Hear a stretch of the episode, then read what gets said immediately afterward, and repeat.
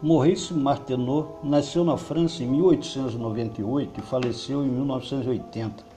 Violoncelista, pedagogo musical e inventor, criou, baseado em sua experiência com música e radiotelégrafo, o primeiro instrumento radioelétrico do mundo, o ondas Martenot. Seu método de ensino partiu de uma concepção progressista socialmente da arte.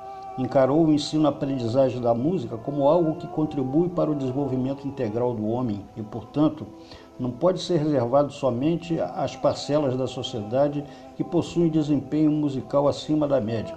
Para ele, o ensino da música deve ser para todos que veem nela uma oportunidade de se expressar.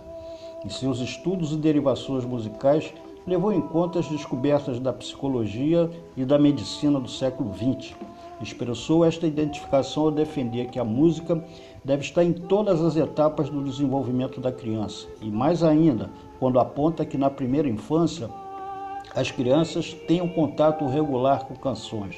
Para ele, a repetição de um mesmo repertório ajuda a adquirir o senso rítmico a partir da vivência corporal global, associada ao balanço natural da criança, para transmitir uma impressão de segurança que remete ao amor materno.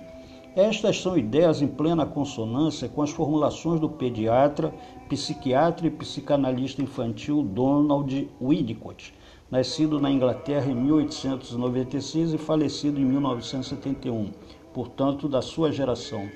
Baseado em Winnicott e em seus estudos sobre o vínculo mãe-filho, podemos dizer que a criança é gestada, agasalhada no, útero materno, onde não lhe falta proteção, alimento, acalentada pelos movimentos dos passos da mãe ao som de sua respiração e batidas do coração.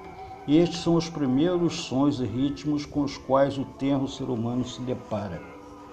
Por isso, na adaptação ao meio ambiente, após o nascimento, a música e o ritmo do acalanto materno são fundamentais na comunicação mãe-filho e exercem um papel decisivo em transmitir confiança ao bebê diante das tensões do novo mundo. Para o Winnicott, boi, boi, boi da cara preta, pega esse menino, pode não ser lá muito agradável verbalmente, embora seja muito doce como canção de ninar nós ouvimos ao fundo a canção Acalanto de Dorival Caymmi, que a interpreta com sua filha Nana Caymmi, para quem compôs a música por ocasião do seu nascimento.